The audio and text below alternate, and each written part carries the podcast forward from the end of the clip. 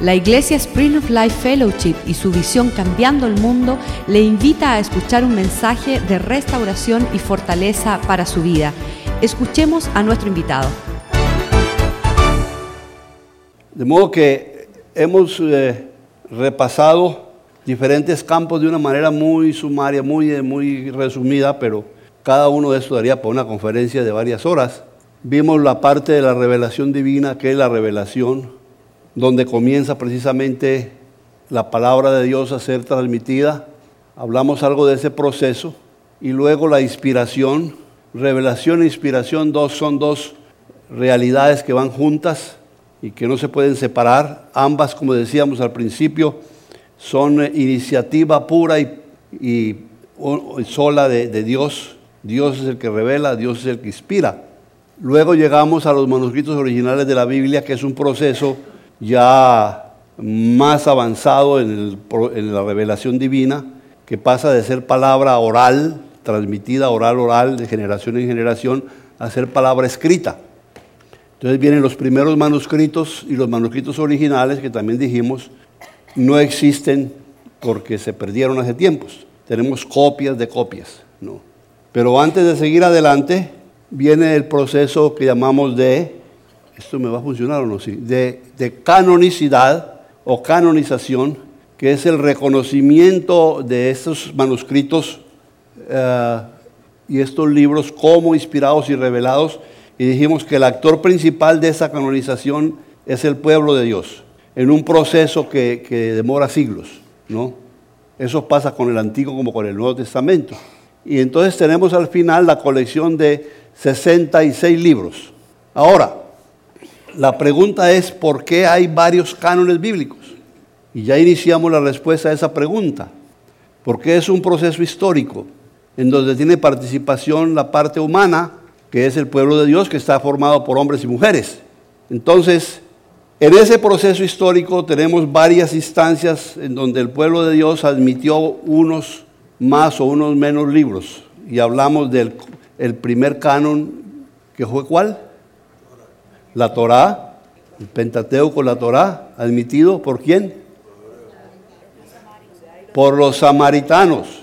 Claro, el pueblo judío en general lo admite y lo admitía, pero los samaritanos se quedaron solamente con la Torá, con los primeros cinco libros de la Biblia hasta el día de hoy. Y ese es el canon bíblico de los samaritanos. El canon cortísimo, después de la división.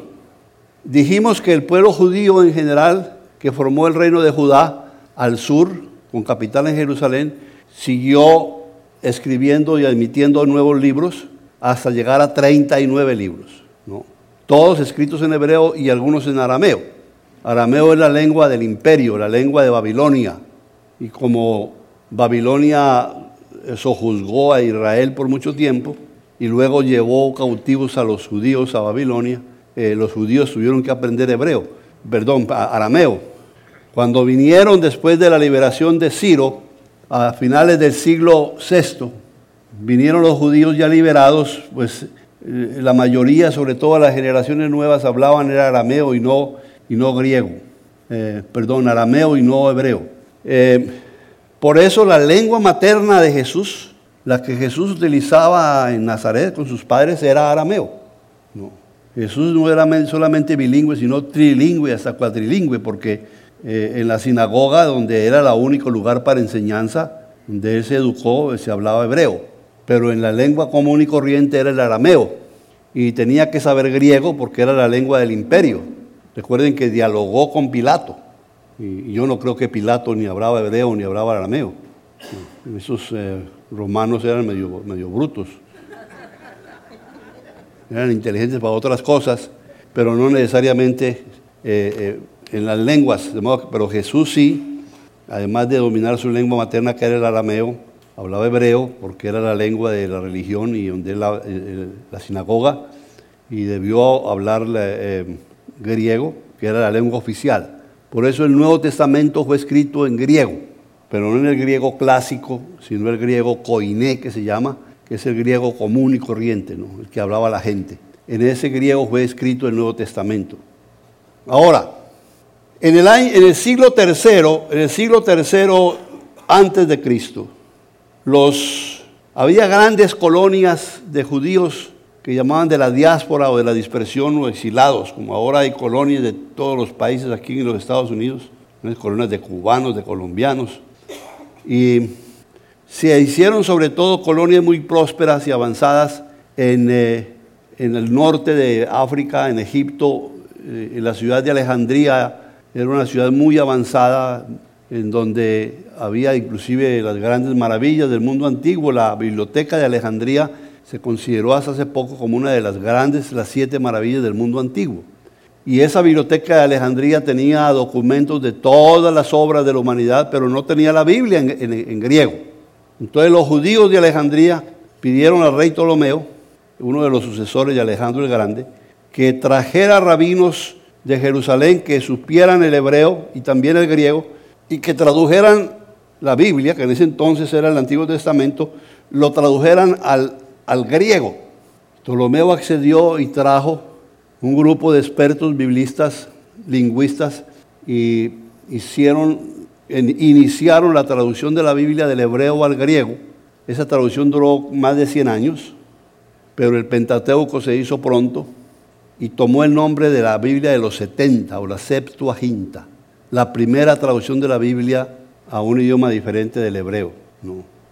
Pero estos, estos judíos y el pueblo mismo de Alejandría dijeron, nosotros también somos pueblo de Dios. Ellos se reconocían a sí mismos como pueblo de Dios aunque estuvieran en la diáspora. Como los cubanos dicen, nosotros ya somos cubanos. Y el caso no les deja renunciar al pasaporte cubano. Si usted va a Cuba, tiene que ir con el pasaporte cubano, ¿no es así? Bueno, ellos eran judíos y dice, todavía pertenecemos al pueblo de Dios, luego tenemos derecho a canonizar libros. Y eso fue lo que hicieron. En esa traducción al griego de la Biblia de los 70, agregaron siete libros más, escritos en griego, que son lo que se llaman los libros deuterocanónicos. Deutero quiere decir en griego después, es decir, son los libros admitidos en el canon después, agregados a los 39 tradicionales que estaban escritos en hebreo. ¿Ve? Esos deuterocanónicos, los de Yamnia, el concilio de Yamnia en el año 100 después de Cristo los, los sacaron porque no habían sido escritos en hebreo, ni en Palestina. Pero quedaron en el canon largo de los 46 libros y fueron libros auténticos que se llaman deuterocanónicos. De manera que cuando llegó Cristo ya había varios cánones. Estaba el canon más corto. ¿Cuál era ese canon? El samaritano. El canon tradicional en hebreo. El, tradicional judío de 39 libros y estaba el canon largo en griego, que es el canon de la Septuaginta, con los siete libros adicionales de los deuterocanónicos. Los evangélicos a veces llamamos a esos libros deuterocanónicos apócrifos, pero no son apócrifos. Es un nombre mal dado. Un libro apócrifo es el que, que, dice que fue escrito por alguien que no fue escrito, que no fue el autor y en un tiempo que no fue el tiempo. Los deuterocanónicos no, los deuterocanónicos fueron escritos por la gente que fue escrita y dice que fue escrita, escrito, y, pertenecen a la época, trataron de llenar ese vacío que hay en la Biblia de los últimos dos o tres siglos antes de Cristo, que no tenemos nada en ese periodo en nuestra Biblia tradicional. Entonces había tres cánones, el cortísimo, el corto de 39 y el largo de 46, antes de Cristo. Muy posiblemente Cristo conoció, fue la Biblia de los 70 porque era la Biblia en griego que, era la, lengua que se hablaba. La mayoría de las citas del Antiguo Testamento en el Nuevo son de esa Biblia, de la Biblia con los siete deuterocanónicos.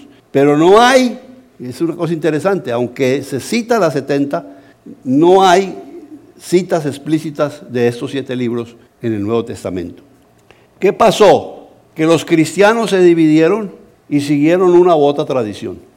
Lo que fue después la Iglesia Católica Romana aceptó el canon largo con los deuterocanónicos. Y las Biblias canónicas tienen, las Biblias católicas tienen 46 libros hasta el día de hoy. Eso después fue consagrado por varios concilios. Y los evangélicos, especialmente después de la reforma, los reformadores, al principio tuvieron ciertas dudas. Lutero tradujo la Biblia al alemán, una de las mejores traducciones que ha habido de la Biblia al alemán y tradujo esos libros deuterocanónicos. Reina y Valera tradujeron los libros deuterocanónicos y los evangélicos tuvieron esas Biblias con los deuterocanónicos hasta apenas hace un par de siglos, ¿no? que lo sacaron. Pero Calvino, el mismo Lutero, a pesar de que respetó y los dejó ahí, los puso entre los dos testamentos con una nota aclaratoria, ¿no? que había dudas sobre esos libros. Entonces ahí tienen ustedes ya cuatro o cinco cánones diferentes. En el año de 1947, estamos hablando del siglo pasado, se hizo un grandísimo descubrimiento que ha sido el de mayor bendición para el estudio de la Biblia, especialmente para la traducción bíblica, que fueron el descubrimiento de las cuevas, en las cuevas de Qumran, a orillas del Mar Muerto, de lo que se llaman los manuscritos de Qumran. Ahí es muy interesante la anécdota que muestra el principio de, ese, de esa exploración y ese descubrimiento.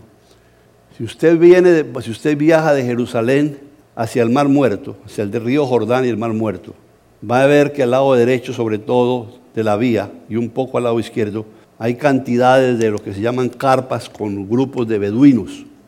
Beduinos son grupos árabes que viven en el desierto y tienen sus rebaños de cabras, viven muy limitadamente y los niños desde muy temprano son pastorcitos y salen con sus cabritas a buscar donde hay un poco de agua en ese desierto y un poco de verdor. Eso pasó en 1947. Uno de estos pastorcitos beduinos iba con sus cabritas y una cabrita se le metió por una, una de esas cuevas, una rendidura, se le metió por ahí y el, pastorcito comenzó a tirarle piedra para sacarla, pero no salía la cabra. Pero sí escuchó él que adentro se quebraba algo y le entró curiosidad y se metió detrás de la cabra y encontró un montón de jarras o de ollas de, barro o de materiales em, de arcilla y dentro de esas ollas unos rollos de cuero. Él, él, cuando vio que era cuero, llamó a su primo, otro de los pastorcitos, y dijo, mira todo ese montón de cuero que hay aquí, podemos venderlo en Belén, que no está muy lejos de ahí, vender en Belén al zapatero remendón para hacer zapatos y arreglar eh, eh, chancletas. Y, y, eso hicieron. Sacaron dos de esos rollos de cuero y se los llevaron al zapatero remendón y él le dio quizá unas monedas. Pero el, zapatero, un poco inteligente, vio que esos rollos tenían escrito algo que él no entendía. Y él era un cristiano sirio ortodoxo y se fue a Jerusalén donde su obispo y le mostró los rollos.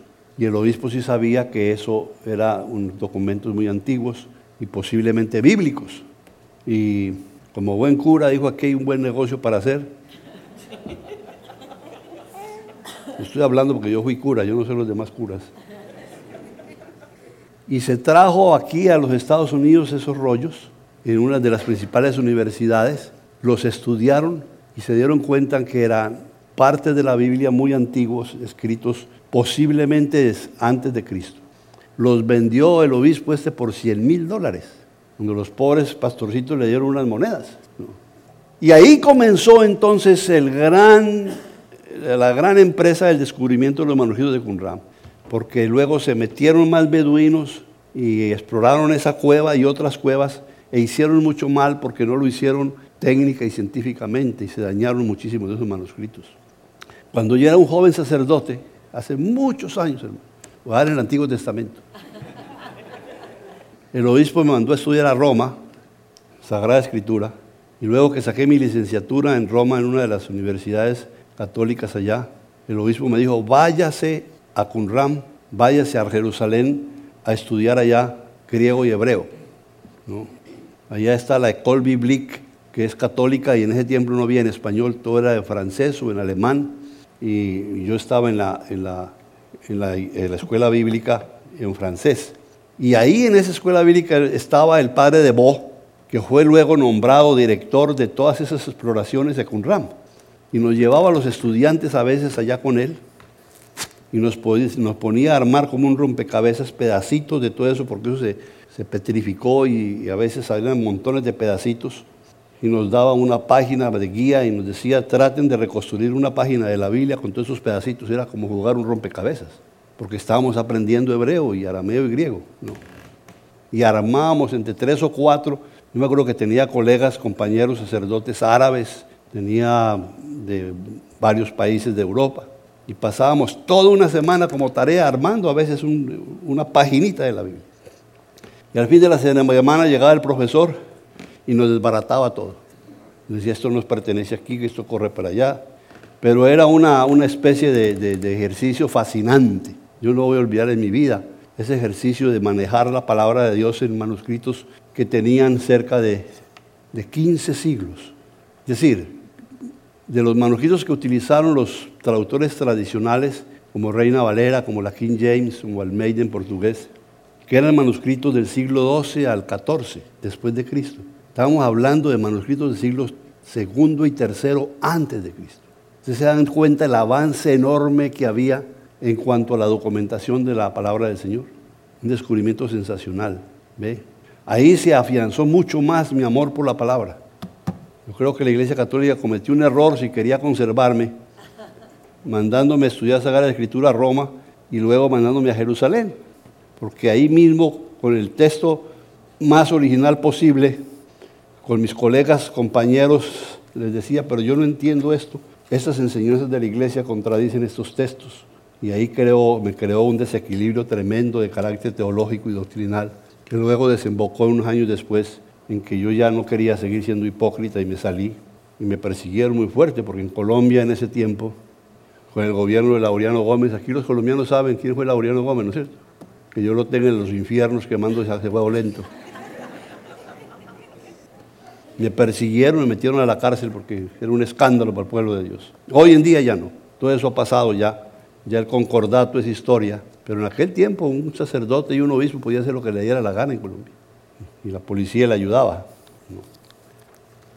Entonces, con esto comenzamos a hablar de algo muy importante que es, es eh, la crítica textual. ¿Qué es la crítica textual? La crítica textual es el estudio científico del texto sagrado. Escuchen bien, el estudio científico del texto sagrado. La crítica textual incluye todas las disciplinas bíblicas, todas, las utiliza todas para enfocarlas al texto, de manera que podamos nosotros, después de ese ejercicio de enfoque de las diferentes disciplinas sagradas bíblicas, tengamos el texto purificado, el texto más cercano a lo que fueron los textos originales que no tenemos. ¿Se pueden ustedes imaginar el salto enorme que dio la crítica textual con los descubrimientos, por ejemplo, como los del Mar Muerto, como los descubrimientos de Qumran?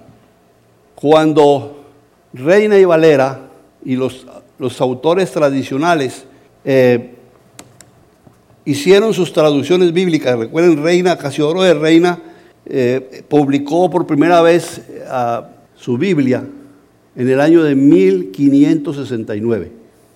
Luego en el año de 1602, Cipriano de Valera, otro ex sacerdote, ambos tuvieron que hacer lo que yo hice, salir de su país, porque si no, la Sagrada Inquisición, que de Sagrada no tiene nada, los quema vivos. Tuvieron que irse hacer su trabajo y hacer su publicación en Basilea, en Suiza, porque no podían hacerlo en España, y retirarse del sacerdocio también.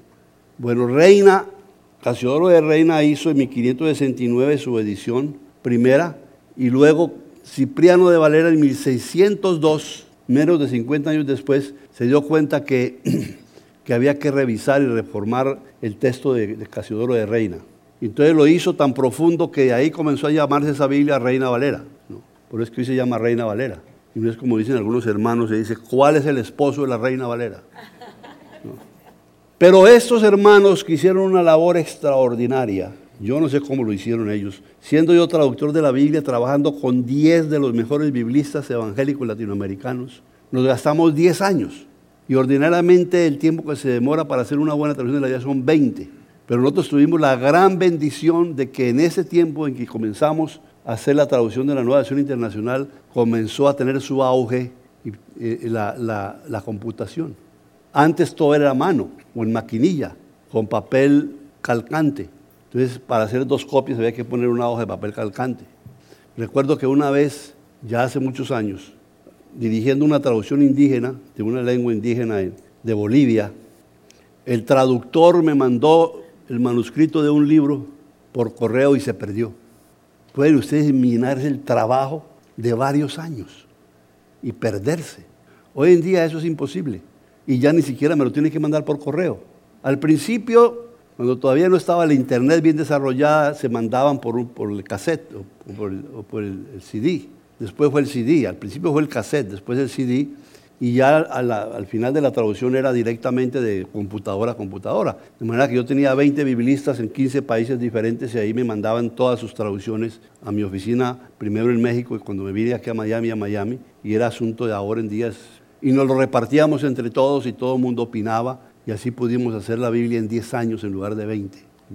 Las bendiciones de Dios, no. Otra de las grandes bendiciones de Dios es de lo que estamos hablando.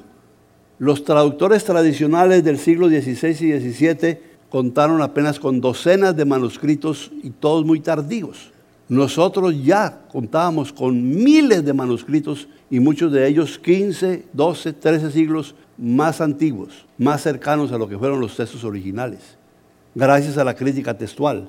Hoy en día tenemos ya un texto hebreo único y un texto griego único, que es fruto del estudio de esos miles de manuscritos, en donde esos manuscritos, hay 6.500 manuscritos del Antiguo y otros tantos del Nuevo, se clasifican por familias, de acuerdo al lugar donde se encuentran, la forma de la letra, sea griega o sea hebrea o sea arameo, se clasifican y entonces hay familias de manuscritos. Unas tienen más autoridad que otras, pero ese es el estudio de lo que se llama la crítica textual.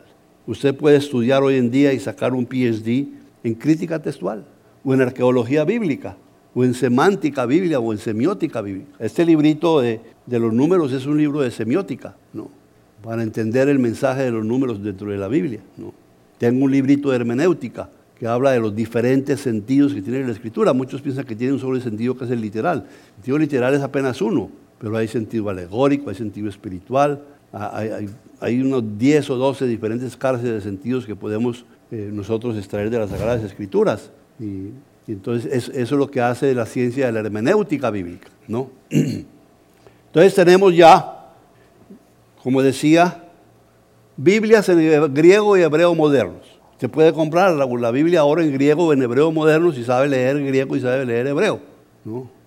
Y es de ese texto fruto de la crítica textual que, nosotros los traductores realizamos la traducción bíblica. ¿Ve? Auxiliados por todas las ciencias auxiliares. Yo en mi equipo de, traductores tenía, todos tenían que saber y dominar las lenguas bíblicas, el hebreo, el arameo o el griego. Una de esas o las, o las tres o dos de ellas. Y fuera de eso yo tenía antropólogos porque es muy importante la antropología bíblica. Hay textos que la única manera de entenderlos bien es conociendo la cultura o la historia del grupo eh, donde se originó el texto original o a quien fue en primer lugar dirigido ese, escrito de la Biblia. Eso no lo hace, lo, podemos estudiar en lo que se llama la antropología bíblica. Es muy importante. Después de la crítica textual, tenemos entonces el gran ministerio de la traducción bíblica. Si yo les pregunto cuántos de ustedes pueden predicar o enseñar o aún leer la Biblia en, hebreo, griego y arameo, que son las lenguas originales, levanten la mano. Asumimos que tenemos la Biblia en español. Y desde que el español es español, siglo XII, XIII en adelante, ha habido unas 48, 49 diferentes traducciones de la Biblia al español. Ya de esas, más de la mitad están desactualizadas, han desaparecido. Hay unas 20 versiones de la Biblia en español que están más o menos en circulación y que se pueden conseguir hoy en día. Unas buenas, unas regulares y otras malas. Pero el hecho concreto es que tenemos la Biblia en español, en español, y tenemos cómo escoger diferentes versiones de la Biblia. Ahora, para poder escoger bien, debemos conocer un poquitico, esta parte sería para una conferencia aparte, iluminación e interpretación posiblemente no va a poder tocar esa parte aquí. Ya les digo, ya ese es. Fíjense que hasta aquí, toda esta parte hacia atrás en ese proceso, la mayoría de los creyentes, me perdonan incluyéndolos a ustedes, no pueden participar, porque necesitarían tener un conocimiento a, fondo de lo que son las lenguas originales de la Biblia, ¿no? Pero aquí comienza, recuerden que comenzamos diciendo pensamientos de la mente de Dios, se hacen nuestros pensamientos de la mente de Dios a la mente humana. Para eso necesitamos todo esto. Nosotros pegamos el salto acá sin ni siquiera darnos cuenta de todo esto. Ni siquiera de la traducción bíblica. Asumimos, ahí está la Reina Valera, ahí está la nueva versión internacional. Lo asumimos y no se dan cuenta todo lo que hay detrás de eso, de trabajo de investigación, del ministerio, especialmente de la traducción bíblica. Ahí ya nosotros podemos tomar el texto en la lengua que entendemos y no solamente podemos entender el texto, sino lo más importante, y esa sí es parte nuestra, y si no llegamos sino hasta aquí y no seguimos de aquí para adelante, nada hemos hecho. Somos muy eruditos, nos pueden dar diplomas de talabartería y letras, no sé qué más, todos los títulos, pero si nos quedamos sin entender el mensaje de Dios para mi vida, para la vida de mi familia, para la vida de mi iglesia, que es la parte de la aplicación que debe repercutir en cambios de vidas, todo esto ha sido inútil. Ciencia vacía. ¿Ve? Es la función de la iglesia, la función del cristiano, que la palabra que se entienda en la lengua el traductor bíblico le entrega a la iglesia, le entrega al creyente esa Biblia en el mejor texto español posible hoy en día, cuidando de que todo este proceso de crítica textual, de, inspiración, de traducción bíblica se realice para dar un texto depurado de la escritura. Pero aquí entonces entra la función de la enseñanza, de la evangelización, de la inspiración, que haga que el texto de eh, Isaías 55 se complete.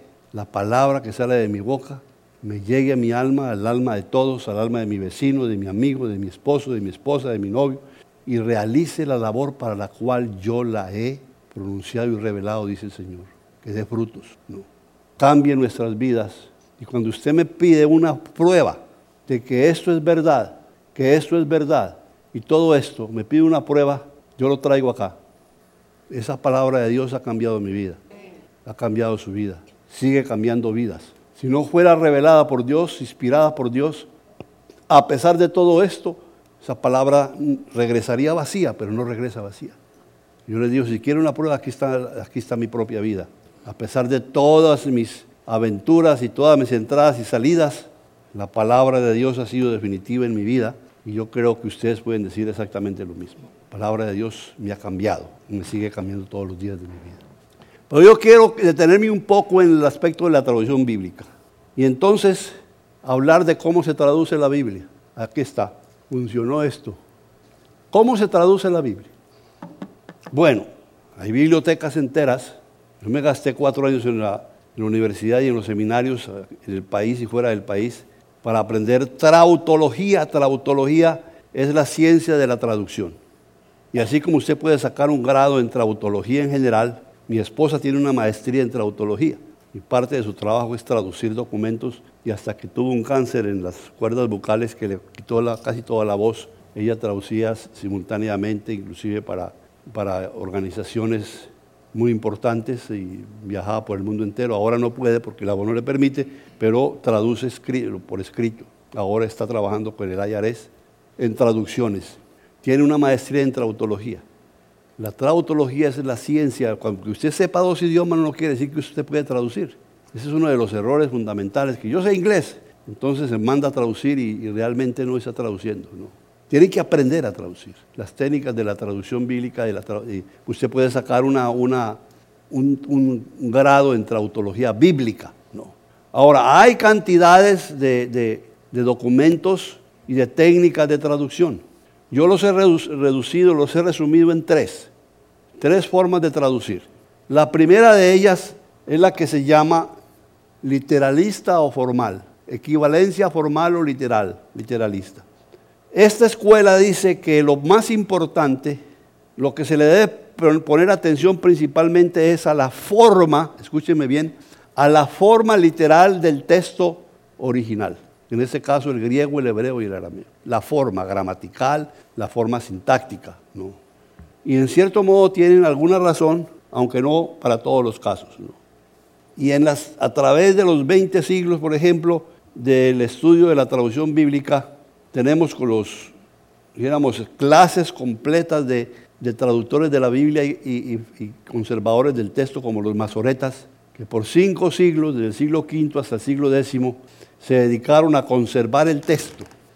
Y eran tan literalistas ellos que contaban cuántas palabras había en el hebreo y para traducirlas a otro idioma tenían que ser el mismo número de palabras. Y si no, no servía la traducción.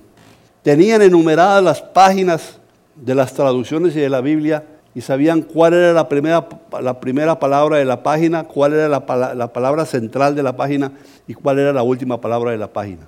Cuando venían y revisaban las copias, si no daba primera, central y última, rompían la, traducción, que no servía.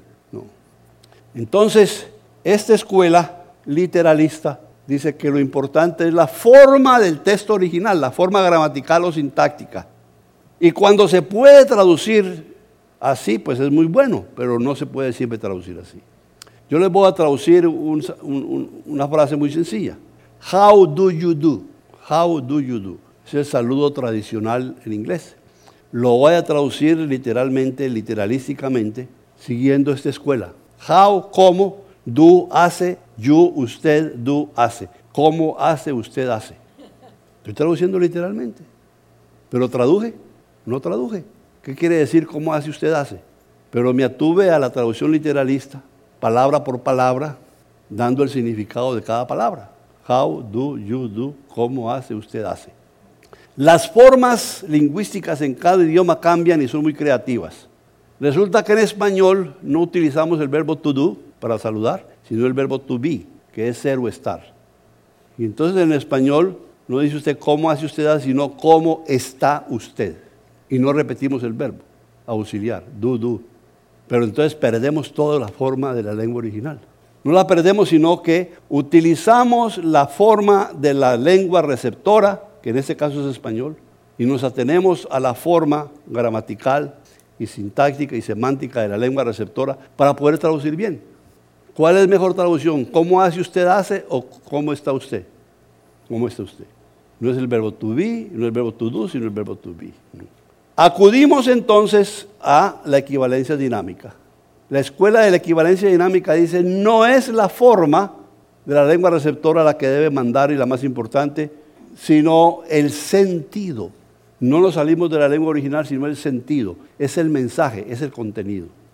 Como decía Lutero, un gran traductor decía, cuando usted va a traducir, vaya al texto hebreo, arameo, griego, léalo en griego, arameo, griego, hebreo, arameo, griego, léalo y extraiga el sentido, comprende exactamente el contenido de ese texto. Una vez que usted sepa lo que ese texto dice, olvídese del hebreo, el arameo, el griego y vaya a la lengua receptora, en ese caso el alemán o el español o el inglés. Y ese sentido, ese mensaje, ese contenido que usted trajo del texto original, viértalo en una forma gramatical y sintáctica y semántica diferente de la lengua receptora. Aunque las palabras sean más o menos, aunque los verbos y las, y las proposiciones sean diferentes, con tal de que usted traduzca el sentido, no la forma, que la forma cambia de, de lengua en lengua, sino el sentido, y es lo que se llama la equivalencia dinámica, que es en ese momento es el sistema que más se impone en la trautología moderna. Entonces yo puedo traducir how do you do, cómo está usted, todavía es un poco literal, cómo está usted. Aunque ya, se, ya toma un dinamismo diferente porque meto el verbo to be en vez del verbo to do. Pero yo puedo traducir ese saludo en español de una manera más dinámica. ¿Cómo te va? Más dinámico. Todavía más dinámico, ¿qué hubo? ¿Qué tal? Y si usted escucha a los muchachos hoy en día cómo se saludan, ay, ay, ay, que, chocan las manos así. Están diciendo how do you en su jeringonza, pero se entienden maravillosamente porque es asunto de dinamismo de, los idiomas. Hay Biblias que se enrutan más dentro de la, de la traducción formalista, literalista, aquí tienen algunas, la Biblia de las Américas es inclinada hacia acá. Reina Valera es literalista. La Biblia de Ferrara, la lea porque no le entiende. Nácar Colunga, Boer Cantera, que son dos Biblias tradicionales católicos y romanas. Muy buenas, pero muy literales. En cambio, de equivalencia dinámica tiene también varias. Y este se reveló, este cocho. Se me perdió el... A veces pasamos a... Exageramos la equivalencia dinámica y eso es peligroso porque caemos en lo que se llama la las, se me voló la paloma, la Biblia al día, las paráfrasis. Las paráfrasis son Biblias en donde incluimos ya ciertos comentarios y palabras que no están en el texto original para que se entienda bien, pero no es texto original. Hay que tener mucho cuidado con las paráfrasis. Cuando nos vamos a demasiada equivalencia dinámica, las Biblias que llaman el lenguaje de hoy, ese lenguaje sencillo, siempre dan para este lado. La NBI, que todos ustedes van a salir leyendo de aquí, si no me toca regresar a cura a cantar responsos para sacarlo del purgatorio. Y le tenemos que cobrar fuerte, hermano. Acá yo le doy el 20% a la iglesia. Los responsos del padre Jaramillo. La NBI creó lo que se llama la, la ecléptica. Nosotros tenemos 44 versiones de la Biblia de la NBI, todas directamente de los idiomas originales, no es una de la otra. Debe ser toda traducción, tiene que ser directamente de los idiomas originales, si no, no sirve. Tenemos en 44 idiomas, acabamos de publicar hace ya un tiempo la Biblia en chino moderno, chino mandarín. La tenemos en las principales lenguas, la tenemos en español, las tenemos en portugués. Utiliza las dos escuelas. Cuando podemos traducir literalmente, traducimos literalmente, porque sigue siendo la mejor traducción la literal, si se puede y da sentido. Y si no, acudimos a la equivalencia dinámica y utilizamos la equivalencia dinámica sobre todo la traducción de lo que llamamos los modismos. Los modismos no se pueden traducir literalmente, porque los modismos tienen un sentido detrás de las simples palabras y expresiones. Modismos son fenómenos de carácter cultural. Si usted no conoce bien la cultura de los pueblos, usted no puede traducir bien un modismo. Y las lenguas más de la mitad de las cosas las dicen en forma de modos o modismos y especialmente la Biblia está llena de modismos, hebreísmos, hebraísmos, de, sobre todo del hebreo, que se, que se tradujeron y se, contagiaron al, al, griego del Nuevo Testamento. Usted tiene que conocer eso y tiene que saber eso. La antropología bíblica nos ayuda muchísimo a traducir los modismos, porque la antropología bíblica nos habla de la cultura y por qué escribía lo que estaba escribiendo en determinado siglo, tiempo, para determinado pueblo o grupo, el autor sagrado. Que la sabiduría de Dios la misericordia de Dios se adapta a nuestra mente y nuestro entendimiento. Por eso cuando persistimos en una traducción de la Biblia que ya la gente no entiende, estamos yendo en contra de la corriente de Dios que quiere que su palabra se entienda y que llegue. Y llegue dentro de la cultura, del pensamiento y del modo de hablar y de comprender las cosas de cada pueblo. Déjeme darle, porque no tengo más tiempo, unos cuantos ejemplos. En el librito este de fidelidad e integridad ustedes van a comprar, eh, hay muchos ejemplos, pero déjenme darles unos dos o tres nomás. Romanos 12, 20. Romanos 12, 20. Tengo una Biblia aquí que es muy buena y se la aconsejo, la Biblia paralela. Esta Biblia tiene dos columnas, tiene Reina Valera 60 a un lado y tiene la Nueva Versión Internacional al otro lado. Y usted lee al lado de acá Reina Valera y después dice, no entiende bien y pasa al la otra y dice, ahora entiendo. 12.20, ¿no? Mire, la Biblia tradicional dice, así que si tu enemigo tuviere hambre, dale de comer. Si tuviere sed, dale de beber. Pues haciendo esto, ascuas de fuego amontonarás sobre su cabeza. Ay, mis queridos hermanos, yo he escuchado, he escuchado sermones peregrinos y sobre las benditas ascuas de fuego. Predicadores que se desgañitan y se rompen hasta el pescuezo, se despeinan diciendo, es que vea, es que el Señor le va a poner como un barbecue o una parrilla caliente en la cabeza a ese sinvergüenza para que se le quemen los sesos no sea bruto. Es un modismo hebreo, una forma de hablar hebrea que no se puede traducir literalmente como hizo nuestro hermano Reina Valera. Es hebreo. Entonces, la única manera de traducir bien un modismo, hay dos maneras. Escoger o buscar el modismo equivalente en la lengua receptora que los hay. A veces es totalmente diferente en la formulación y las palabras, pero dice lo mismo. El sentido es el mismo. Esa es la mejor manera, buscar el modismo equivalente. O resolver la metáfora, porque los modismos todos eh, son metafóricos, son simbólicos. Decir qué es lo que quiere decir las benditas ascuas de fuego y traduzca el sentido y no las palabras. ¿Entiende? Equivalencia dinámica. Entonces, hay Biblias como Dios habla hoy, que traduce, si tu enemigo tiene hambre, dale de comer, si tiene sed, dale de beber, obrando así, harás que le arda la cara de vergüenza, o harás que se ponga rojo de vergüenza. Ese es el modismo en español equivalente a las ascuas de fuego. Pero lo entiende ahora o no lo entiende. La verdadera aquí, la, la nueva versión, hace, resuelve la metáfora. Si tu enemigo tiene hambre, dale de comer, si tiene sed, dale de beber. Actuando así, harás que se avergüence de su conducta. Traduce el significado y no las palabras mismas, pero dice exactamente lo mismo. Otro ejemplo. Primera Samuel 2.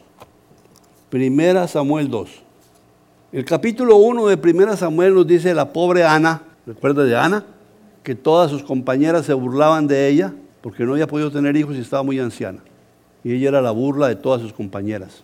Pero en el capítulo 2, Ana describe cómo Dios le dio un hijo nada menos que a Samuel, y ahora es ella la que se burla de sus compañeras.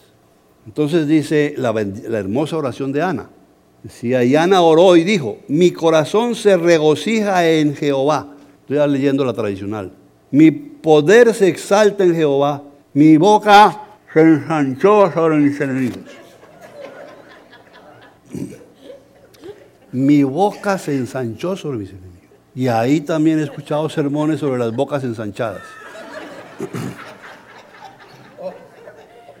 Terribles. Me dan ganas de salir corriendo, aumentar de la madre del predicador. Oiga, esto no lo graba, hermano, porque si no, no le dejan presentar el video. Va a tener que hacer la edición al video ese. Mi boca se ensanchó. Otro modismo hebreo boca ensanchada. No está ahí, sino en muchas partes en la Biblia. Pero no, no lo entiende la gente porque no lo, no lo traducen. Lo traducen literalmente, no se puede. Un modismo no se puede traducir literalmente. Ve. Ensanchar la boca sobre alguien en hebreo significa burlarse de él. Yo recuerdo cuando estaba niño, yo no sé ustedes, cuando se burla uno de sus compañeritos le decía, uh, uh, uh, les tiraba la jeta. No. Por eso la nueva versión tradujo mi corazón se alegra en el Señor, en Él radica mi poder, puedo celebrar su salvación y burlarme de mis enemigos. Aquellos que se burlaban de mí, ahora me burlo yo de ellos. No es que les ensancho la boca. Uno más. Aquí nos podemos quedar todo el día dando ejemplos. Eh, ya le voy a decir.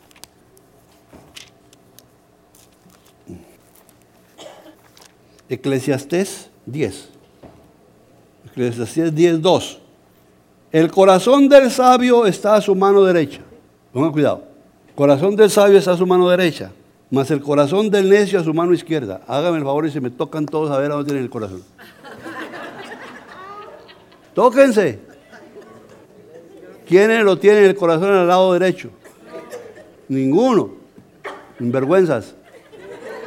Todos lo tienen al lado izquierdo, ¿no es cierto? Aquí lo que hay una parranda de necios y necias aquí según Eclesiastes. En la Biblia hay lo que se llama las constantes semánticas, que el traductor tiene que tener muy en cuenta.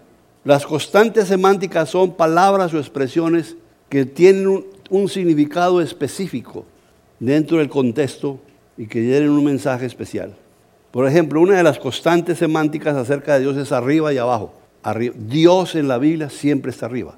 No lo busque abajo que no lo va a encontrar. Dios siempre está arriba y entre más arriba, allá está Dios, siempre está por encima de todo. Eso indica un, concepto no solamente local de situación o localización, sino un concepto teológico, ideológico, que Dios está por encima de todo. Por eso en la Biblia se habla de levantar la mirada. Cristo lo hacía con frecuencia. Levantar los brazos al Señor. Levantar los ojos al cielo. Como dice el Salmo, levantaré mis ojos a los cielos. ¿Dónde? de donde vendrá mi socorro. Dijo el Señor a mi Señor, siéntate a mi diestra, mientras yo pongo a tus enemigos por encima de tu cabeza, debajo de tus pies. Todo lo que se refiere a Dios está por encima, lo que se opone a Dios está por debajo. El infierno o el Seol, en la concepción judea, judía, es un hueco en el fondo del mar sin fondo. Ese es el, es Seol. es el infierno donde van a ir todos los que no leen la nueva versión internacional.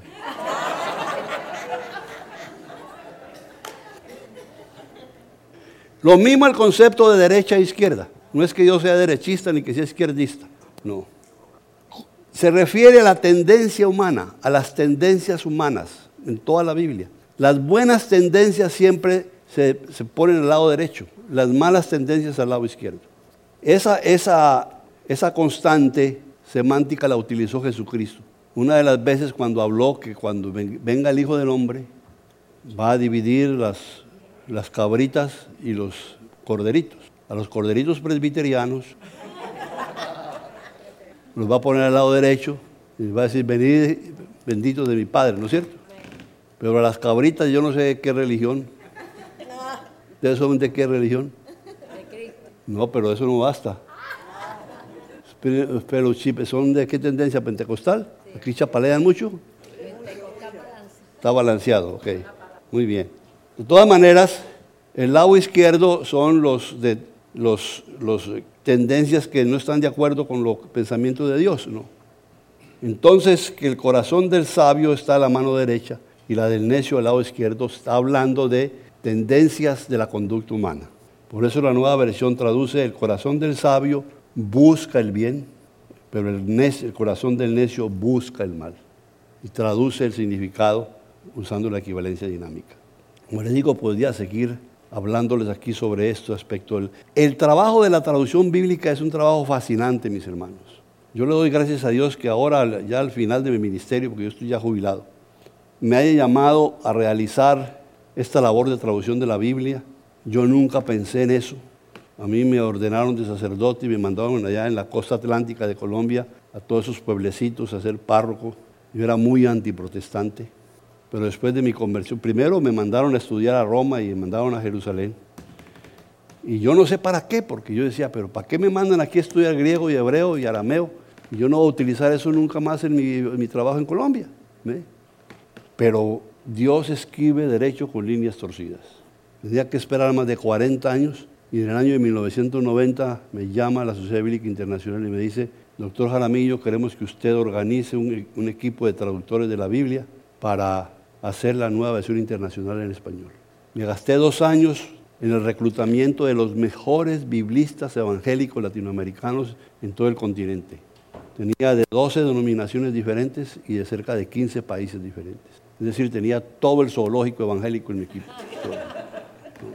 Y yo le digo que eso no es fácil. Poner de acuerdo a veces a eminencias como estas es más fácil cuadrar una docena de gallinas o de micos o monos para tomarles una foto que cuadrarlos a ellos. Pero Dios me dio esa gran bendición. Y ahí fue cuando descubrí para qué me había mandado Dios a Qumran y me había mandado a Jerusalén y para qué me había mandado a Roma. Me tocó desempolvar todos mis libros de griego y hebreo y volver a revivir mis... Y ahora estoy todavía estudiando. Eh, y para mí esa es, eh, esa es la, la, la intención más grande, volver a mi griego y volver a mi hebreo y repasar todos estos textos de la palabra del Señor. Les quiero terminar, porque ya, ¿cuánto tiempo tenemos? Ya se pasó el tiempo, ¿no? Hasta las 5 de la... Ay, ay, ay, ay, ay. Me tienen que sacar en camilla de aquí. Tranquilamente con la, como decimos en Colombia, con cara de perro me va diciendo que hasta las 5 de la tarde. Ese es un halago, hermano. Y viene de usted, lo recibo con mucho, mucho agrado. Es un halago.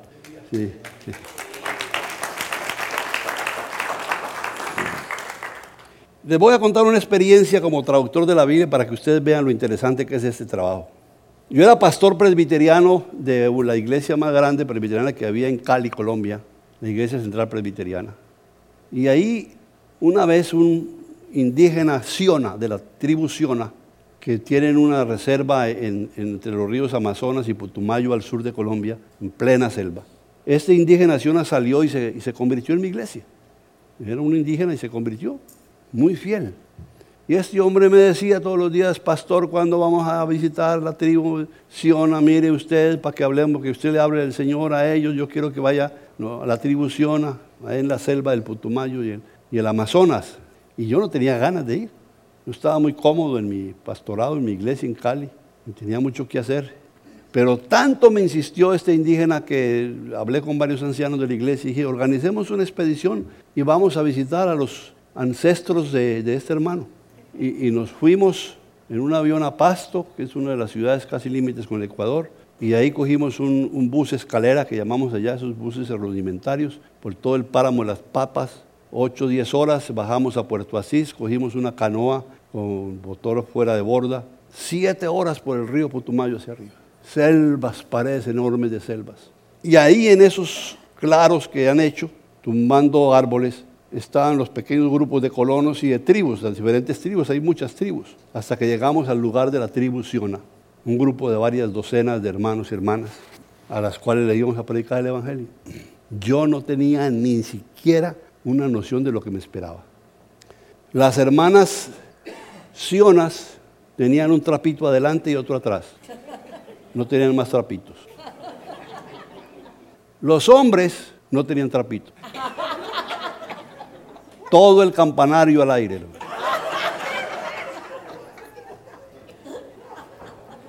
Oiga, hermanos, qué difícil predicarles a esa gente. Uno se distraía enormemente, imagínense. La única manera de predicar para no distraerse era predicando mirando para el cielo así.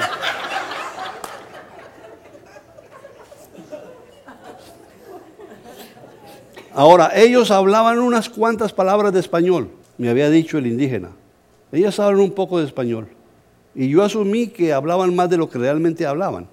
Y la primera noche, yo que era el gran evangelista, doctor Luciano Jaramillo, dice, aquí voy a convertir a todo este montón de hermanos desarrapados. Y cometo el gran error de leer Juan 3:16 en Reina Valera. Todavía no estaba la nueva versión internacional. Reina Valera, que ni siquiera ustedes lo entienden bien y comienzo a predicar de salvación y al minuto, dos minutos, todo el mundo estaba distraído, los niños se orinaban y gritaban, los hermanos con el campanario al aire me distraían, las hermanas, nadie estaba atendiendo nada. Y el indígena me, jaló la, la guayabera me dijo, pastor, no le están entendiendo nada. Y yo paré, en la frustración más grande de mi vida como predicador. Me reuní con el indígena y con otros compañeros y le dije al indígena, pero si usted me dijo que ellos entendían algo de español, me dice, sí, pero usted está hablando un español todavía muy, muy alto para ellos. Me dijo, ellos no tienen sino unas 50, 60 palabras en español. Entonces le digo yo, ¿y cómo sé yo cuáles son las 50, 60 palabras en español? Me dijo, mide a su alrededor, pastor. Fíjese, usted lo sabe, el árbol, río, perro, casa, hombre, mujer, selva. Lo que usted ve alrededor suyo, eso es lo que ellos saben decir en español. Y dice, sí, pero voy a hacer un sermón con puros sustantivos. Los verbos. Me dijo, lo mismo, los verbos, lo esencial. Comer, beber, hablar, orinar, lo otro también. Y le dije, ¿sabe lo que vamos a hacer? Usted y yo nos vamos a quedar esta noche traduciendo Juan 3:16 y otros textos de la Biblia al Siona. Usted y yo, con otros que nos ayuden. Pasamos toda la noche Tradujimos Juan 3:16 al Siona. Óigame bien, comenzamos. De tal manera, me dice el indígena, esa expresión no está en. Ni en español tampoco. ¿Usted cuántas veces ha utilizado esa expresión en español? De tal manera. Está en la Biblia, pero usted no lo utiliza nunca. Fíjese cómo está desactualizado el texto. Me dijo, bueno, entonces, ¿qué ponemos en lugar de tal manera? Dice, así, así amó Dios. Muy bien, vamos a poner así, en Siona. Amó. Ahora no me diga que no está la palabra amar en, en Siona. Me dijo, sí está, pero hay 12 verbos diferentes para traducir amar. Cada amor es diferente y el verbo es diferente. Amor de padre, amor de madre, amor de hijo, amor de amigo, amor de... 12 verbos diferentes. Dice, y amor de Dios, no, eso no hay aquí. Esa clase de amor ni siquiera piensan en eso. ¿Y cuál cree usted que es el amor más parecido al amor de Dios que podamos traducir esa palabra? De tal manera amó Dios. Amor de madre o amor de padre. Entonces le dije, bueno, búscame, vamos a poner como ejemplo un padre o una madre. Y ahora la traducción va a tener que ser dramatizada, con ejemplos concretos. Y va a ser una paráfrasis, mucha paráfrasis, que va a tener que decir, como ellos no saben de amor de Dios, que amor Dios nos ama como la mamá ama a esa criatura. Y me las posa al frente y yo hago la explicación. Es, una traducción eh, eh, parafrástica y, realmente la traducción es el mismo sermón. De tal manera amó, escogimos el amor de madre como el, y, explicamos por qué escogimos el, verbo de amar como el amor de madre, porque es más parecido al de Dios. Amó Dios. Y le dije, ¿cuál es la palabra Dios en Sion? Y dice, no hay palabra para Dios en Sion. Ellos no creen en Dios. Dice, ¿cómo que no creen en Dios? No, creen en los espíritus. Pero sobre los espíritus no hay nadie. Sí, el gran espíritu. Ellos creen en el gran espíritu. Bueno, entonces, de tal manera amó el gran espíritu que nos dio su hijo unigénito. Me dice el indígena, y pastor, ¿y eso qué es? Le dije, hombre, usted ha estado en la iglesia, es maestro de escuela dominical y lleva tres años allá. Ya casi lo ordenamos y ustedes vienen y me dicen, no sabe, qué es unigénito. dice, yo no sé qué es eso, ni ningún anciano ni nadie me ha podido explicar bien eso mismo. Y le dije, mire, unigénito es el hijo único de una persona que no ha tenido más hijos. Búsqueme a un padre Siona, que vamos a ponerlo como ejemplo, que tiene solamente un hijo y que no ha tenido más hijos. Dice, no hay ninguno. Dice, ¿cómo que no hay ninguno? Es que mejor dicho, pastor, mire, aquí nadie sabe quién es su papá porque aquí todo el mundo talabartea con todo el mundo. Y yo le digo que las mujeres no saben quiénes son los papás de sus hijos. Es un tutti frutti aterrador que dice. Había una señorita, una señora de unos 13 años que había, tenía un, un muchachito, un hijito de unos meses. Dice, bueno, vamos a utilizar a esa señora como ejemplo. El único hijo unigénito de esa señora es, unigénito. Y al fin logramos hacer una traducción perifrástica de Juan 3.16 y otros textos. Yo le dije, bueno, ahora yo necesito que usted me enseñe ciertas frases de introducción para hablarles a sus compatriotas. Y él me enseñó. Qué ejercicio tan difícil, porque la lengua no es solamente lo que se escribe, sino que hay que poner la lengua. Son, son cada, cada cada palabra se pronuncia de una manera diferente. Por ejemplo, chino es lo más difícil de aprender porque chino no tiene palabras sino signos y cada signo es una palabra. Más que la manera de aprender chino es aprendérselas todas, 33 mil caracteres. Tiene que aprenderlos usted para poder hablar chino bien. Y no solamente hablarlo, sino poner el cantadito. Ahí es donde está la sal del cuento. Y, y casi nadie domina eso si no es chino de nacimiento el asunto de la lengua es una cosa muy misteriosa y muy interesante. De todas maneras, aprendí yo dos o tres frases, casi me escaldé la sencilla yo aprendiendo a pronunciarlas. Y esa noche vinieron todos alrededor de la hoguera con todos los campanarios y todas las cosas ahí, todos ahí juntos.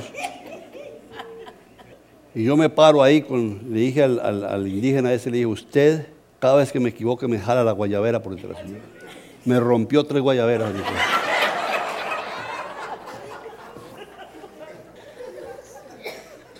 Yo me paro allá como si ya supiera dominar el Siona. Y digo en Siona, eso se me olvidó ya. Dice, hermano Siona. Todo el mundo se quedó callado. Silencio. No se movió ningún campanario. Todo el mundo se quedó Hermano Siona. Dios, el gran espíritu, habla Siona. Silencio. Dios, el gran espíritu, habla Siona. Cuando me escucharon hablar a mí en Siona, todos se quedaron. Y un viejito sin dientes por allá atrás dice, que hable, que hable, que hable. Entonces comienzo yo a leer Juan 3:16 en Siona bien despacito y este me jalaba y volvía a repetir. Nadie se movía, todo el mundo me miraba. Dios habla Siona, Dios está hablando Siona. A mí me dieron ganas de llorar porque la gran diferencia, mi hermano y mi hermana queridos, de escuchar la palabra de Dios en la lengua del corazón. Hay una diferencia enorme. Cuando usted ora, ¿no le gusta más orar en español, en su lengua? En inglés o en cualquier otra lengua. Uno se siente en libertad.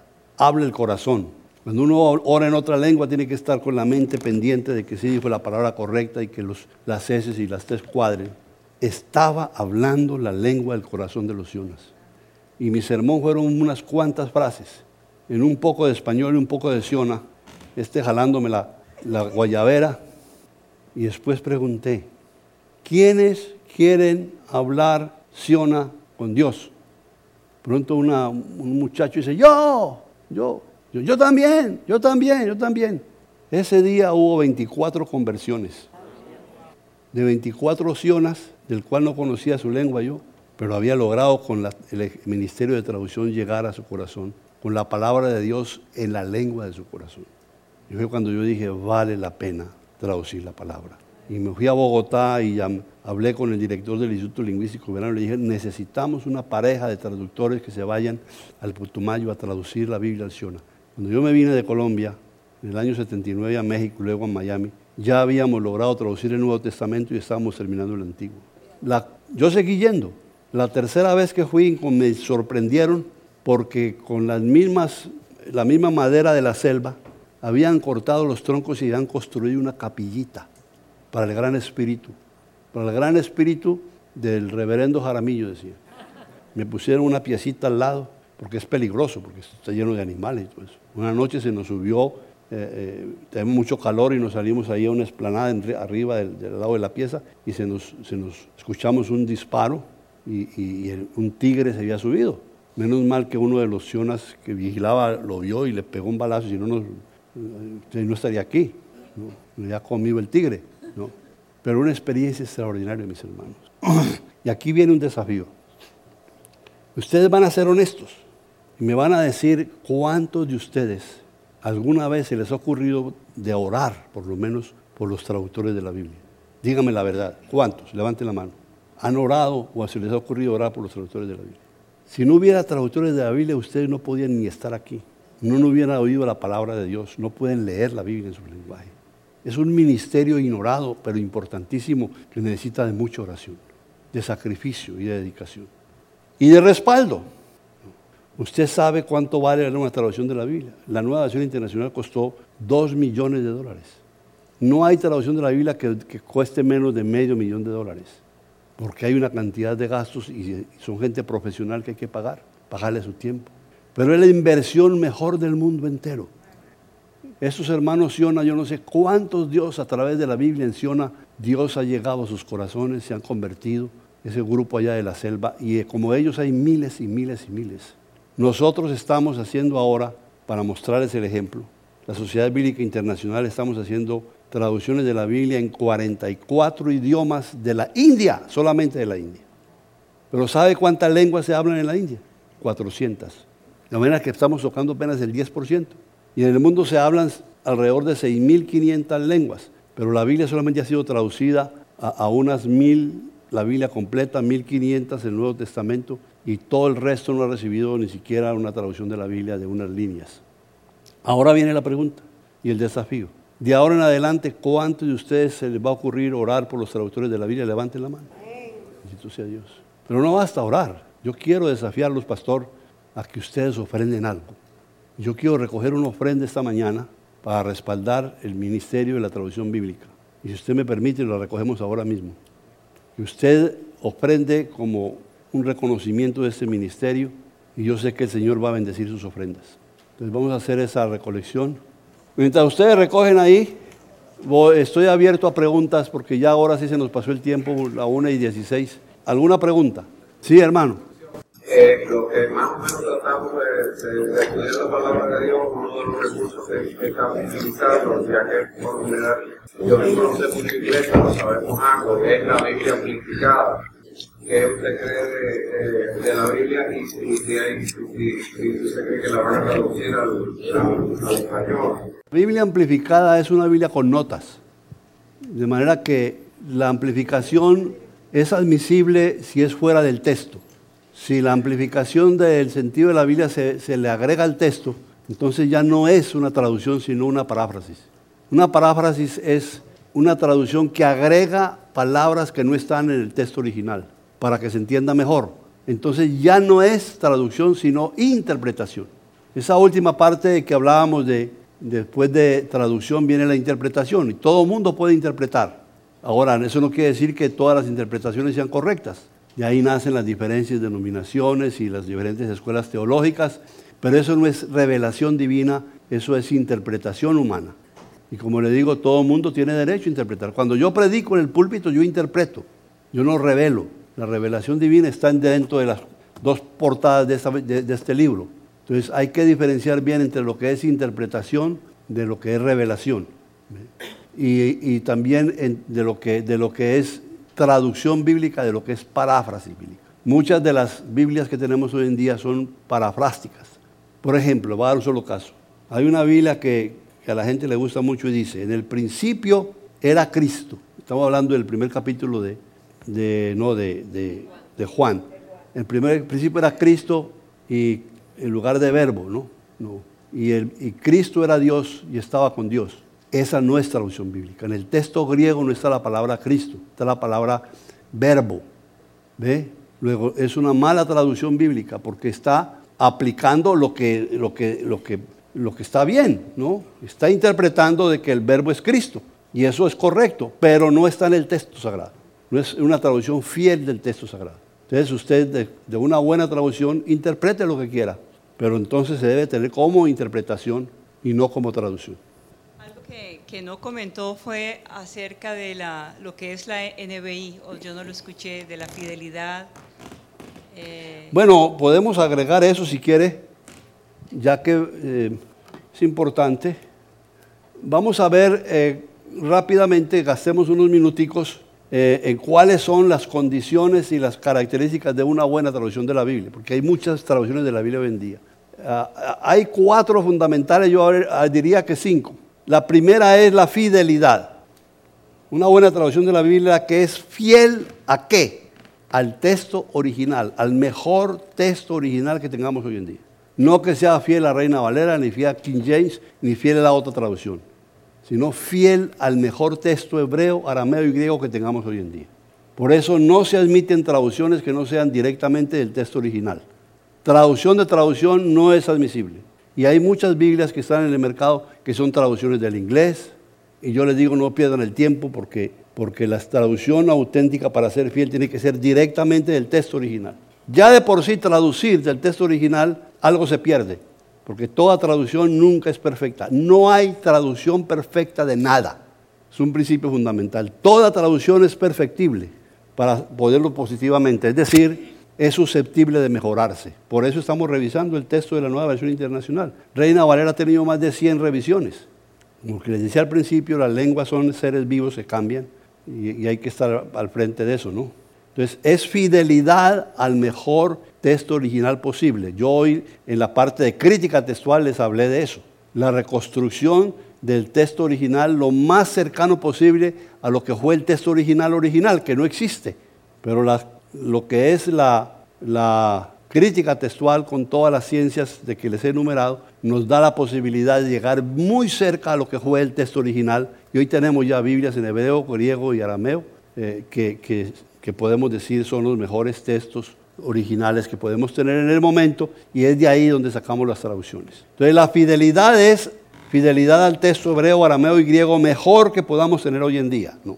La segunda cualidad de toda buena traducción de la Biblia es, se atrancó esto, ahí está, es la belleza. Pero antes de la belleza yo quiero hablar de la claridad. Hay dos cualidades fundamentales. La fidelidad al texto original, que es la fidelidad a la fuente, de donde sale el mensaje bíblico. La claridad se refiere al lector, al que recibe la revelación, a usted y a mí. Una Biblia no es buena si usted y la gente que lo rodea hoy en día no la entiende. Puede ser que sea tradicional y que su abuela y tatarabuela y que, que sea la Biblia de toda la historia y toda la tradición. Si no la entiende la gente hoy en día, no sirve. Porque Dios revela con la intención de que la gente conozca su pensamiento y si no lo entiende, se frustra el propósito de Dios. Entonces debe ser clara, debe ser actual, debe hablar un lenguaje que todo mundo puede entender. La Sociedad Bíblica hicimos la traducción de la nueva versión internacional por lo menos para lectores de séptimo grado hacia arriba. Pero estamos pensando en hacer una traducción del séptimo grado hacia abajo, por lo menos a los dos o tres años, para las Biblias de niños. Porque todavía las traducciones ordinarias de la Biblia, aunque se habla de Biblias de niños, están llenas de láminas que ayudan muchísimo, todavía el lenguaje es un poquito pesado para los niños. Y hay que hacer una Biblia con el lenguaje más adecuado para los niños. No se puede hacer todo, todo, porque eh, la lengua no da, pero hasta donde se pueda. Pero la- una de las cualidades fundamentales de toda buena versión de la Biblia es la claridad para el lector actual. Si usted no lo entiende bien, es- esa Biblia necesita ser revisada o busque otra que verdaderamente entienda. Por eso hay un principio de hermenéutica y de exégesis bíblica que es fundamental. No le entregue la lectura, el estudio y la exposición de la palabra de Dios a una sola versión de la Biblia, porque no hay ninguna versión de la Biblia perfecta. Vuelvo a repetir, no le entregue la lectura, el estudio y la exposición de la palabra a una sola versión de la Biblia. Nadie le está diciendo que vote a su Reina Valera, mantenga su Reina Valera que sigue siendo una versión muy buena, tiene sus vacíos, algunas cosas han sido superadas, pero ayúdese con otras versiones. Por supuesto que tengo que, tengo que proponerle la nueva versión internacional porque yo creo que en este momento la mejor versión de la Biblia en español es la nueva versión internacional. Puede ser que yo no sea totalmente objetivo en esto, pero yo estuve metido en esto, por, por, he estado metido 20 años en eso y yo sé por qué lo estoy diciendo. Pero tampoco le entregue la lectura y el estudio a la, solamente a la nueva versión internacional. Por buena que sea, necesita otras versiones tenga por lo menos tres, cuatro, cinco versiones de la Biblia, porque ya le digo, no hay versión perfecta de nada, y mucho menos de traducción bíblica. La tercera cualidad es la belleza. Es la palabra de Dios y se merece lo mejor. Por eso, además del comité de traductores, 20 traductores, yo tenía un comité de estilo, que eran escritores latinoamericanos que escriben bien, que conocen muy bien lo que es un lenguaje bello en español, por eso si usted se lee los salmos en la nueva versión va a encontrar que son hermosos, que corren, que fluyen. Y nosotros nos gastamos, después de hacer toda la traducción libro por libro, gastamos meses enteros puliendo el estilo para que sea no solamente exacto, fiel, sino bello, el texto. Fidelidad, belleza, claridad, se fue todo. ¿Qué pasó? Dignidad. Ya les dije, el texto es el texto sagrado, es el texto de palabra de Dios. Luego hay ciertas expresiones y palabras en nuestros idiomas que no son admisibles en la Biblia, por lo menos no directamente. Yo tenemos un diccionario de más de 200 palabras que de diferentes términos que se utilizan en Latinoamérica, que lo sacamos de, no lo podemos utilizar en la Biblia porque son feos, tienen connotaciones feas. Por ejemplo, los hay argentinos, no hay argentinos, por eso está esto tan tranquilo aquí. Hay mexicanos, tampoco hay mexicanos, quedaron durmiendo. La palabra coger es muy fea en México y es muy fea en Argentina. No la utilizamos en la nueva versión porque van a leer a los mexicanos y los argentinos y la palabra coger es fea. Hay otras como pito, como puya, como... Yo no recuerdo, hay 200. Entonces, porque es la dignidad. Y hay una que es muy importante, que no está ahí, que es la confiabilidad. Confiabilidad. ¿Qué significa eso? Lo primero que uno pregunta, y usted debe preguntar, quién hizo esta traducción de la Biblia. El quién es muy importante. Y lo primero que debe preguntar es un experto traductor en las lenguas originales. Tenemos Biblias que están saliendo y vendiéndose por montones, pero yo conozco quienes hicieron esas traducciones. Primero, la mayoría los hicieron del inglés, y segundo, yo sé que la mayoría de los traductores de esas Biblias, no voy a decir nombres, no saben ni una J de hebreo ni una J de, de griego. ¿Cómo puede traducir la Biblia si no sabe las lenguas originales? ¿Ve? Fuera de eso debe ser confiable en el sentido de que las personas que hicieron las traducciones son honestas, son creyentes. Yo no puedo admitir, ni en mi comité admitir nunca, que alguien que no creyera en la palabra de Dios, en Jesucristo, y que no fuera renovado por la gracia de Dios en Cristo, fuera traductor de mi, equipo. Debe ser un creyente que cree en la palabra, que ama la palabra y que pone en su profesionalidad, pone también su fe. Pues es palabra de Dios, tiene que hacer con el amor, con la dedicación, con la fe de quien cree en lo que está haciendo.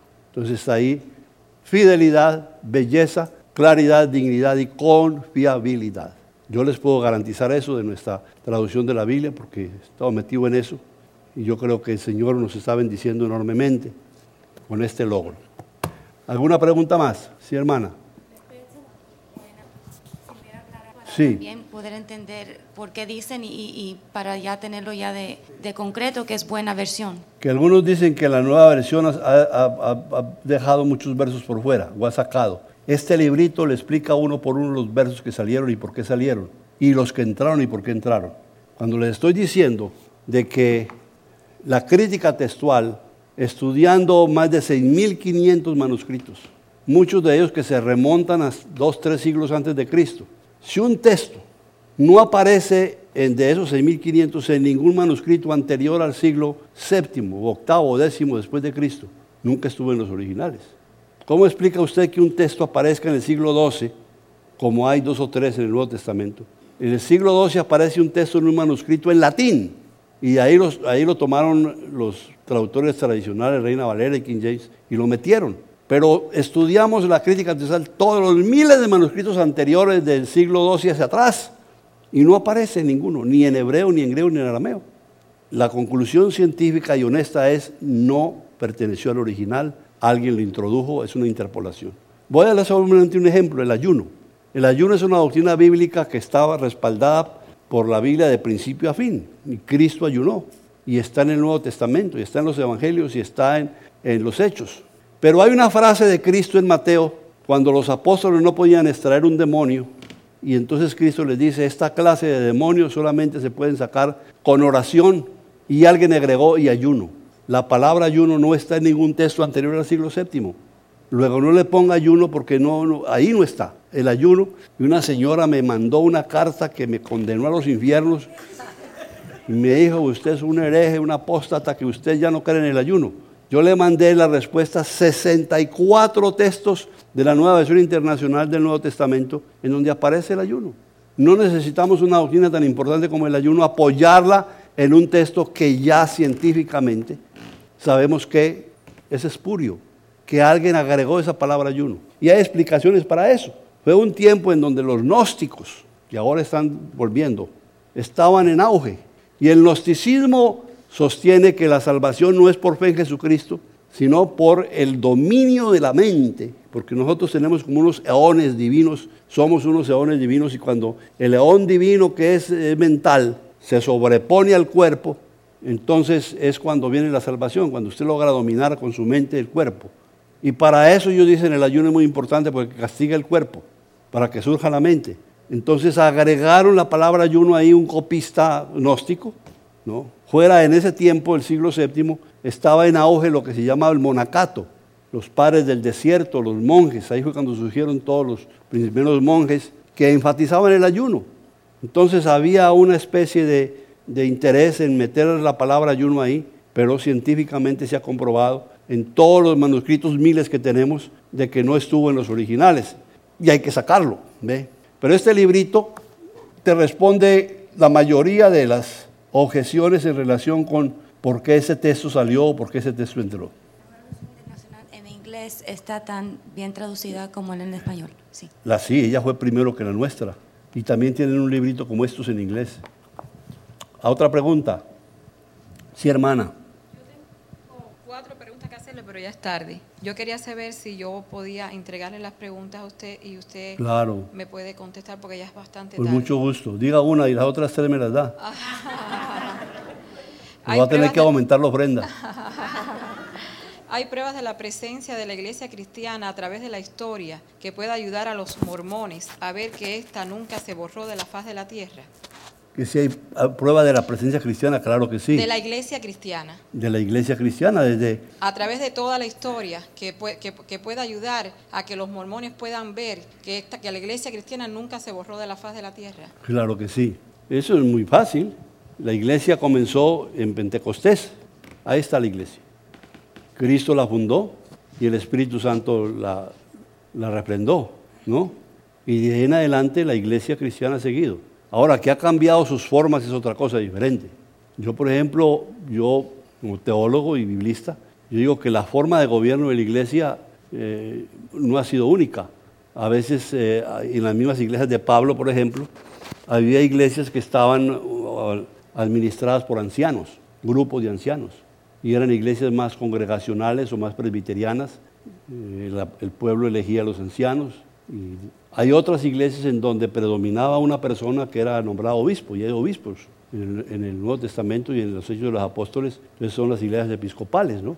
De manera que hay diferentes formas de gobierno, pero eso no afecta a la salvación. Eso no tiene que ver nada con la salvación. La primera pregunta que uno dice, ¿esto o aquello afecta a la salvación? Que María tuvo más hijos. ¿A mí qué me importa? Y si los tuvo mejor, ¿ve? Y muy posiblemente eso es lo que es. Pero si usted es católico, se parte por la mitad para decir que María no tuvo más hijos. Eso no me afecta a mi salvación. ¿Para qué me pongo yo a pelear por eso? ¿Ve? Si tuvo más hijos, si usted cree en eso, bueno. Pero eso no le va a hacer a usted más bueno ni más malo. No. Lo que sí le afecta a usted es Jesucristo y su relación con Jesucristo y su aceptación de Jesucristo como único Señor y Salvador de su vida. Hasta ahí sí. ¿ve? De manera, pero la presencia de la iglesia ha sido permanente desde Jesucristo como la que fundó Cristo para reemplazar a Israel, que no lo aceptó a él y se hizo inhábil para continuar el ministerio. El Nuevo Testamento es el, es el, el, el testamento de la iglesia. ¿Ve? hasta que venga el Señor por segunda vez, que va a venir. No sé cuándo, pero va a venir. ¿ve? Las demás me las puede escribir o yo.